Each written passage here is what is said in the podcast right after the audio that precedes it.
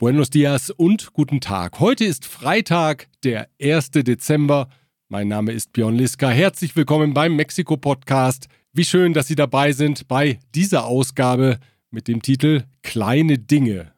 Und um diese Pequeñas Cosas, die keiner so schön besingt wie Jean Manuel Serrat. Son aquellas pequeñas cosas. Um diese kleinen Dinge geht es am Ende dieser Ausgabe.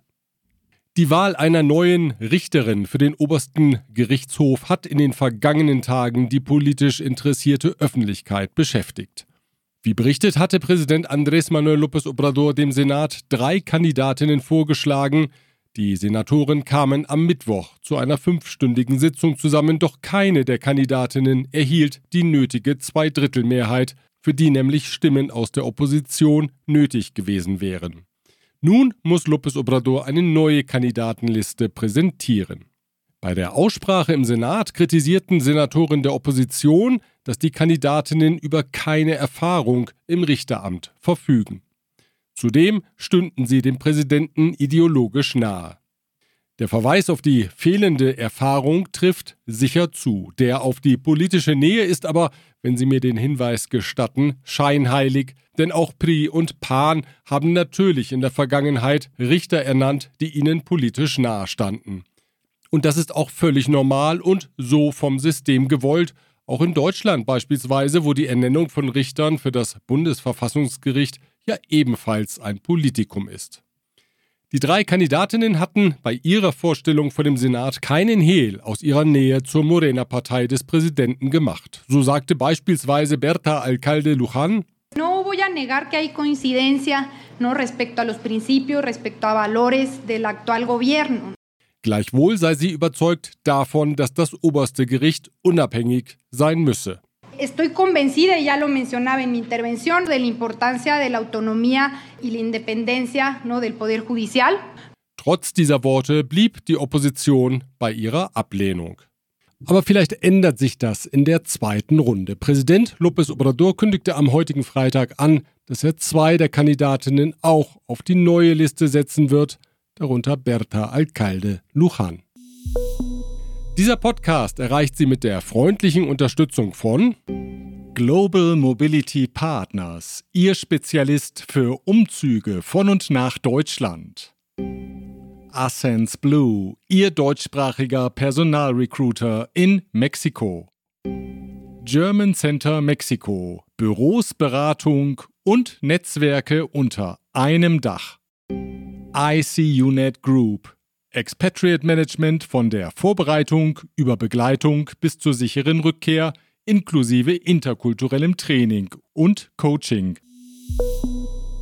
Ein politisches Spektakel mit Rauchbombe bietet derweil das Parlament im Bundesstaat Nuevo León. Dessen Gouverneur Samuel Garcia ist bekanntlich im letzten Moment dann doch noch Prä-Präsidentschaftskandidat der Partei Movimiento Ciudadano geworden.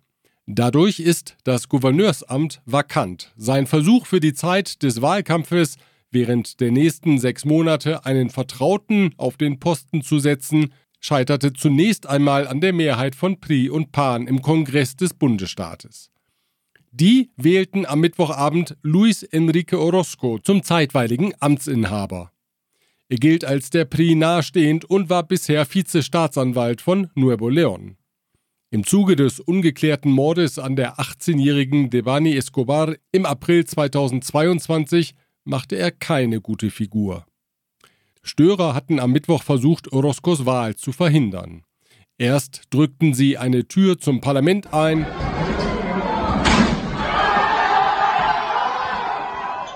Dann warfen sie im Plenum eine Rauchbombe und skandierten, die Opposition sei ein korrupter Haufen. Die Parlamentspräsidentin ermahnte die Abgeordneten ein ums andere Mal im Parlament zu bleiben. No se vayan, no se vayan, no se vayan. Es, no se vayan, no se vayan. Und das mit Erfolg. Am Abend wurde der temporäre Amtsinhaber bestimmt. Samuel Garcia bezeichnete das Vorgehen der Kongressmehrheit als illegalen Anschlag auf die Demokratie. Er kündigte Widerstand an und rief die Bevölkerung für den heutigen Freitag zu Protesten auf. In der Aktion in Nuevo León entlud sich die Wut von Pri und Pan auf Samuel Garcia. Der nämlich dürfte mit seiner Kandidatur alle Hoffnungen der Politikerin Xochitl Galvez, die für Pri, Pan und PRD ins Rennen geht, zunichte machen. Dem Einheitsblock der Morena steht damit nämlich eine geteilte Opposition gegenüber. Erste Umfragen sehen Samuel Garcia bei knapp 10 Prozentpunkten. Das dürfte sich noch steigern lassen, wenn erstmal der Wahlkampf auf seinen sozialen Netzwerken ins Rollen kommt und auf den Netzwerken seiner Frau Mariana Rodriguez natürlich, die Influencerin ist und bestens weiß, wie man die junge Wählerschaft anspricht und motiviert. Auch Mariana Rodriguez war Thema in der zurückliegenden Woche. Der ehemalige Staatspräsident Vicente Fox nämlich bezeichnete sie auf seinem X-Account abschätzig als Dama de Compañía, an der Seite von Samuel Garcia. Die Worte des konservativen Pan-Politikers kamen nicht gut an. Mariana Rodriguez sagte, sie sei eine eigenständige Frau und eine erfolgreiche Unternehmerin, nicht die Frau an der Seite von. Und auch bei Xochitl Galvez kamen die Worte nicht gut an. Sie distanzierte sich sofort von der Aussage und befand, der verbale Angriff auf eine Frau sei ein Angriff auf alle Frauen. Der X-Account, ehemals Twitter von Fox, er verschwand kurz darauf. Darüber freuen dürfte sich vor allem Xochitl Galvez, sie bekommt somit weniger Störfeuer aus den eigenen Reihen. Empört äußerte sich dagegen Präsident López Obrador und klagte, das sei Zensur. Natürlich liegt ihm der Account von Vicente Fox am Herzen. Schließlich hat die Morena im konservativen Querkopf Fox einen unfreiwilligen Wahlkampfunterstützer an ihrer Seite. Ach ja, die Kultur, die hätte ich fast vergessen. Die hatte in der vergangenen Woche auch wieder eine große Bühne, nämlich bei der Feria Internacional del Libro, kurz FIL. Die Buchmesse in Guadalajara gilt als die weltweit größte für spanischsprachige Publikationen. Und weil sie eine große Bühne und Medienaufmerksamkeit bietet, ist sie natürlich ein Magnet für Politiker. Das kann gut gehen oder weniger gut, legendär ist der Auftritt des PRI-Politikers Enrique Peña Nieto bei der FIL im Jahre 2011. Genau, der ehemalige Gouverneur des Bundesstaates Mexiko und spätere Staatspräsident Peña Nieto wurde gebeten, drei Bücher zu nennen, die ihn stark beeinflusst hatten. Ihm fiel, na klar, eins ein, das nie verkehrt ist. Die Bibel geht immer. Aber dann, ja, dann wurde es auch schon dünn mit weiteren Buchtiteln. Nach längerer Suche kam ihm dann ein zweiter Titel in den Sinn. Eh, leía algo que seguramente en mi vocación por la política alentaba este espíritu por la política. La Silla del Águila de Krause. La Silla del Águila ist aber kein Werk von Enrique Krause, sondern von Carlos Fuentes. Das gibt also einen Punktabzug und hinterher natürlich höhnische Berichterstattung in den kritischen Medien. Zumal Peña Nieto dann minutenlang weiter nach Buchtiteln suchte, aber am Ende zugeben musste, dass er sich Titel einfach nicht merken könne. Ich schneide mal ein paar Eindrücke von dem Auftritt für Sie zusammen. No recuerdo el título exacto. Eh, estamos hablando y creo que además eh, eh, era es que quiero recordar el nombre, el título del libro. Me pasa que luego no registro del todo el título. Gleich geht's weiter. Zunächst aber erlauben Sie mir einen Hinweis auf die folgenden Unternehmen.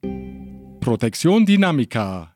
Ihr deutschsprachiger Versicherungsmakler mit internationaler Erfahrung, seit 67 Jahren vertrauensvoll an der Seite von Privat- und Firmenkunden. Rödel und Partner, Ihre maßgeschneiderte Wirtschaftskanzlei. Von wo besser Isiera, Ihre Anwaltskanzlei mit einem spezialisierten German Desk. Direkt Bezug auf den Auftritt von Peña Nieto nahm in dieser Woche der Kandidat von Movimiento Ciudadano, Samuel Garcia. Als er die viel besuchte, war er bestens vorbereitet und hatte eine Empfehlung im Gepäck. Y antes de que me pregunten los medios y quieran que me equivoque como Peña Nieto, cuáles son mis mejores tres libros, les recomiendo, les recomiendo el libro del federalista. que escribieron los tres Founding Fathers de Estados Unidos, Hamilton, James y Madison. Mir, das gebe ich zu, ist der Fehler nicht aufgefallen, aber auch diese recht vollmundige Ansage von Samuel Garcia war nicht so ganz korrekt. Denn das Buch stammt nicht von Hamilton, James y Madison, sondern von Alexander Hamilton, James Madison und John Jay. Ein bisschen ins Straucheln kam schließlich auch Xochitl Galvez. Die nämlich wurde in der vergangenen Woche bei ihrem Besuch der viel gefragt, wie denn die Biografie heißt, die über sie erschienen war. Xochitl, ¿cómo se llama tu libro? Und da gab es tatsächlich eine Pause. Xochitl Galvez musste nämlich das vor ihr liegende Buch erstmal umdrehen und auf den Titel schauen. Este, soy cabrón y media. Nicht in Stolpern geriet hingegen die Morena-Kandidatin Claudia Schenbaum. Die nämlich erschien gar nicht bei der Messe. Das passte bestens zu den Worten von Präsident López Obrador, der die viel als Konklave konservativer Kräfte bezeichnete. La Feria de, del Libro de, de Guadalajara siempre es una especie de conclave de, de derecha. Und wie es sich für eine Literaturmesse gehört, wurden natürlich auch Preise verliehen. Der Literaturpreis der FIL 2023 ging an die Mexikanerin Coral Bracho. Der renommierte Preis Sor Juana Inés de la Cruz ging an die Kolumbianerin Maria Ospina Pisano und den Preis für Literatur in indigenen Sprachen erhielt der Yucateke James Asir Sarao Quawich, der auf Maya schreibt. Der Mindestlohn steigt zum 1. Januar 2024 um 20 Prozent. Er beträgt dann 249 Pesos pro Tag, aktuell sind es 207. Das hat eine Kommission von Vertretern der Arbeitnehmer, der Unternehmer und der Regierung am gestrigen Donnerstag beschlossen. Es ist die fünfte kräftige Anhebung in Folge. Fünf Unternehmen haben die Ausschreibungen zum Bau der ersten fünf Industrieparks entlang der neuen Bahnstrecke über den Isthmus von Tehuantepec gewonnen. Das teilte das Wirtschaftsministerium mit Verweis auf den Projektleiter Raimundo Morales mit. Die Namen der Unternehmen wurden bisher nicht bekannt gegeben. Einige der Industrieparks sollen nach den Plänen der Regierung ausschließlich der Energieerzeugung dienen und so ist eines der Unternehmen nach Angaben von Präsident López Obrador ein dänischer Investmentfonds, der in der Nähe von Ciudad Ixtepec in Oaxaca 10 Milliarden US-Dollar in die Produktion von grünem Wasserstoff investieren will, mit dem später moderne Frachtschiffe angetrieben werden sollen. Hay uno de ellos que va a quedar a cargo de una empresa danesa. Van a invertir en ese polo de desarrollo 10 mil millones de dólares, porque van a producir hidrógeno verde para sustituir combustibles fósiles que las embarcaciones nuevas van a moverse con hidrógeno verde. Bevor es weitergeht, danke ich folgenden Unternehmen. Chloemecom, Technologien für die Automatisierung und die Energieverteilung in der industriellen Anwendung. Kernliebers, der globale Technologieführer für hochkomplexe Teile und Baugruppen mit den Schwerpunkten Federn und Standsteile. Evonik, ein weltweit führendes Unternehmen der Spezialchemie. In den vergangenen Tagen ging die Kontrolle über weitere Flughäfen an das Militär. Auch in Campeche, Ciudad Victoria und Nogales sowie in Puebla, Chetumal und Palenque sind die Flughäfen nun den Ministerien für Verteidigung und der Marine unterstellt. Der Chor der Deutschen Schule in Mexiko-Stadt präsentiert am morgigen Samstag, den 2. Dezember, sein Weihnachtskonzert. Auf dem Programm stehen Werke von Vivaldi und Händel sowie traditionelle Weihnachtslieder aus aller Welt. Veranstaltungsort ist das Centro Cultural Mexiquense Anahuac in Naucalpan de Juárez im Nordwesten von Mexiko-Stadt. Beginn des Konzerts ist um 18 Uhr. Es sind nur noch wenige Tickets verfügbar. Einen Link zur Buchungsplattform finden Sie auf mexikopodcast.info. Uno se cree que los mató el tiempo y la ausencia. Su tren vendió boleto de ida y vuelta. Son aquellas pequeñas cosas que nos dejó tiempo de rosas en un rincón, en un papel o en un cajón. Aquellas Pequeñas Cosas. Im Senat sind wir in diese Ausgabe gestartet und im Senat beenden wir sie. Aber mit einem ganz anderen Tonfall. Der Pan-Senator Juan Pablo Adame nämlich hat sich von seinen Kolleginnen und Kollegen verabschiedet. Der 38-Jährige ist unheilbar an Magenkrebs erkrankt und erhält nun eine begleitende Palliativpflege zu Hause im Kreis seiner Familie, seiner Frau Eli und der drei gemeinsamen Kinder. Die Abschiedsworte trug seine Parteifreundin Josefina Vázquez Mota vor, und da ging es dann gar nicht um Politik und Zwist, es ging um etwas ganz Einfaches, nämlich um die Freude, ein simples Glas Wasser trinken zu können, eine alltägliche Kleinigkeit, die wir erst zu schätzen lernen, wenn wir sie verlieren und wissen, dass es Zeit ist, Abschied zu nehmen. Lassen Sie uns für ein paar Momente gemeinsam in diese beeindruckende Abschiedsrede hineinhören. Ver el vaso lleno, tomarlo y pasarlo por tu boca, sentir cómo se activan tus papilas de inicio a fin, que el agua pase por tu garganta y dejar de tener sed. Una sensación única, un placer tan grande. Llevo más de un mes sin poder gozar de ese vaso de agua fría. Mi cuerpo se ha ido deteriorando y por la enfermedad he perdido gustos tan simples y tan básicos como el tomar un buen vaso de agua fría. Gracias a estos momentos hoy valoro lo simple y lo cotidiano como algo extraordinario y te invito a hacer lo mismo. A que no des por sentada las cosas que haces cada día. Te invito a que encuentres en cada acción lo maravilloso que es la vida y el regalo que significa disfrutar todos los pequeños detalles. Estoy muy en paz con la tranquilidad y seguridad que Dios está conmigo, que no estoy solo. Sigo disfrutando la vida como un regalo diario, con la seguridad de que el cielo me espera. Disfruten de un buen vaso de agua fría por mí. Con amor, Juan Pablo Adame Alban.